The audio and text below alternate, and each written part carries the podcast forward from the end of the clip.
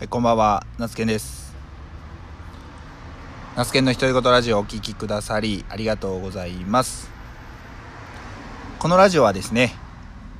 野菜農家を始めて、新規収納で野菜農家を始めて6年目の私、ナスケンが、まあ、農業のことや自分の好きなことですね、野球だったり、まあ、スポーツ、あとは DIY とか、あと、世間のニュースに対して感じたことを話したり食育の授業のことについて話したりそんなラジオでございます。そんな話を独り言のようにブツブツつぶやくラジオでございます。今日のテーマは僕のまあ農業ですね。僕はどんな農業をまあ目指しているのかというのを、まあ、農業としてまあ何をですね、えー伝えていきたいのかっていうところを話をお話をしたいなと思います。僕が農業というのを意識するようになったのは、まあ、前職の会社員時代に、まあ、食品の配達業ですね、えー皆さんひょっとしたら聞いたこともあるかもしれません、えーコープ宅配というののあの個人宅配を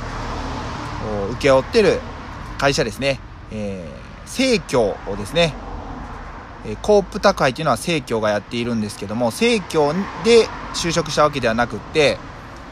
個人宅配を生協から委託されている会社に就職してまあコープ宅配の個人宅配をしていたんですけどもそこでいわゆる組合員さんに、えーまあ、会ってですね、えーその頃ちょうど僕自身もあのまあ家庭菜園実家の畑を借りて家庭菜園を始めていたので野菜作りをしててですねその当時はまだ流行りかけだったズッキーニという野菜を作っていたんですね。でたまたまそのお客さんとか組合員さんで料理教室をされている方がいてでズッキーニ作ってるんですっていう話をしたらあ実際使ってみたいですっていうことでまあもちろんねあの副業なんか禁止だったのであじゃあぜひあの使ってくださいっていうことでまああの時間を改めて、えーですね、えー日時を改めて、えーお渡ししに行ったということがきっかけで自分が作った野菜が実際に使われたっていう経験をしたんですね。すごくあの感謝していただいて、まあ、その当時ねズッキーニってまだまだ珍しい野菜だったのであのしかも黄色と緑色を、まあ、作っていたこともあってすごく喜んでくださいました。で作ることの喜びっていうのをそこで強烈に感じてまあそんなこともあって野菜作りを本格的にやりたいと思ってまあ会社員を辞めて、まあ、農業の世界に飛び込んできたわけなんですけども最初はですね僕すごいところから入ったと今でも思っています。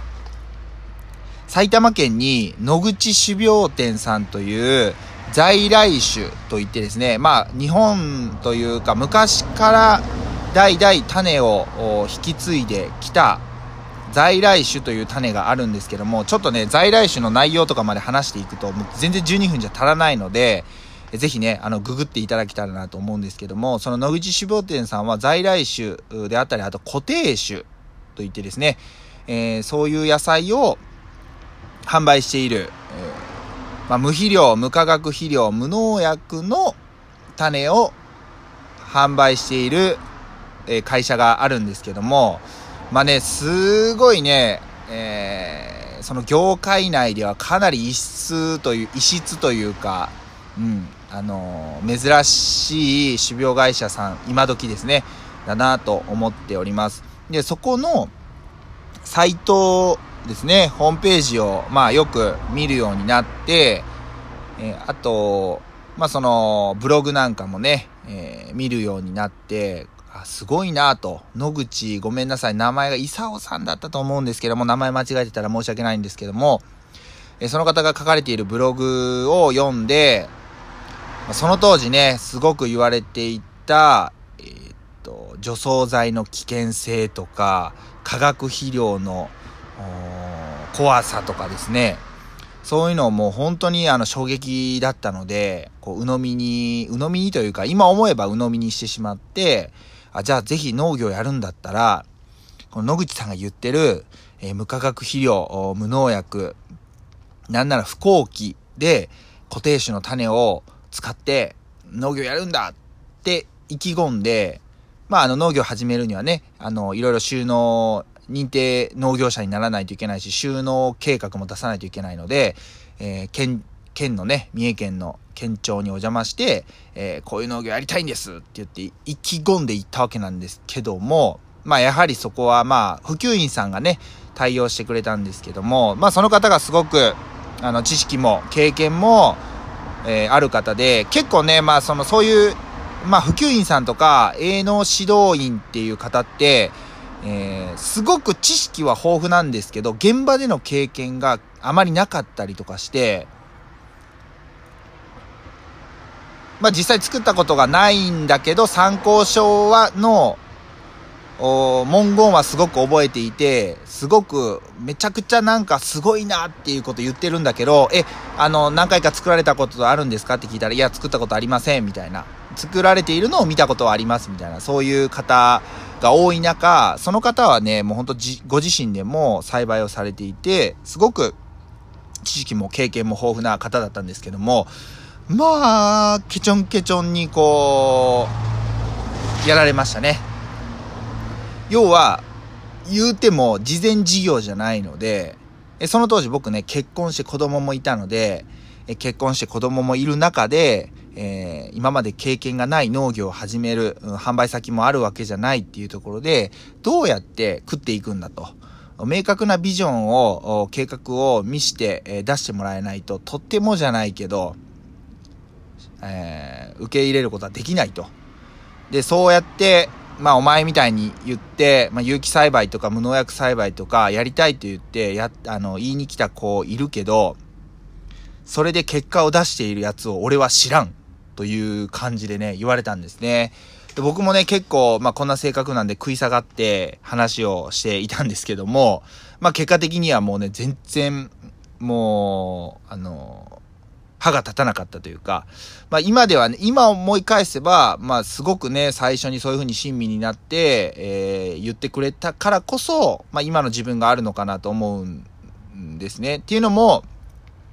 やはり周りで有機栽培とか無農薬栽培、えー、自然、えー、農法とか、まあ、いろんな農、農法であったり農業スタイルがあるのは全然いいことなんですけども、やはりその結果を残しているかどうかと、結果というのは、いわゆる経営ができているかどうかっていうのを、ふと思い立った時に、結果が残せてない、もしくは途中で有機栽培、無農薬栽培から、まあ、観光栽培とか減農薬っていうのを意識した栽培に変換する人っていうのがほとんどです。現状はやはりそんな難しくないのかなというふう、むず、あ、難しい。現状はすごく難しいんだなっていうふうにあの感じていますでこれもう8分超えちゃって僕のね農業スタイル農業考える農業っていうのをね話そうと思ったんですけどやっぱ全然足らないですねえまあ、僕が考えてる農業っていうのは自分が使う肥料だったり、えー、特に肥料面が大きいですね、えー、はもう極力地元で近いところで手に入る資材を使おうというふうに、あのー、考えています。でね、なぜそういう風に思うようになったかっていうのは、また次のね、ちょっとこう放送回、え、今回が23話だったと思うので、24話でね、お話ししたいなと思います。結構ね、最近までの放送内容を僕も振り返って見てみると、まあ、自分の好きな要素とかが多かったりしたので、ちょっとね、え今回と次回は、え農業に関してね、え結構語っていきたいなというふうに思うので、ぜひ聞いてもらえればなと思います。えー、今日の話はね、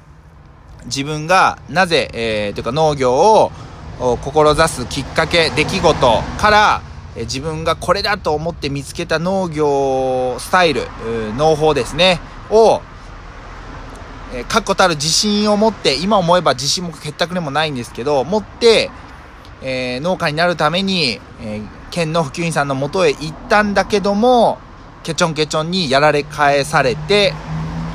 しまうという、そんなエピソード回となりました。え皆さんは、まあ、え、このね、ナスケの独り言ラジオ聞かれ聞いてくださっている方が、まあ、農家さんがどれぐらいいるのかわからないんですけども皆さんの農業スタイルっていうのはどんなスタイルでしょうか？あとはねそういうまあ農業に対する、まあ、思いですね、えー、こだわりとか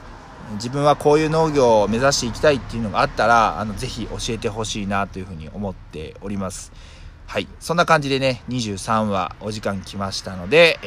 ー、この辺りで終わりたいと思います。本日もお疲れ様でした。また次回の配信も楽しみにしていてください。それではバイバイ。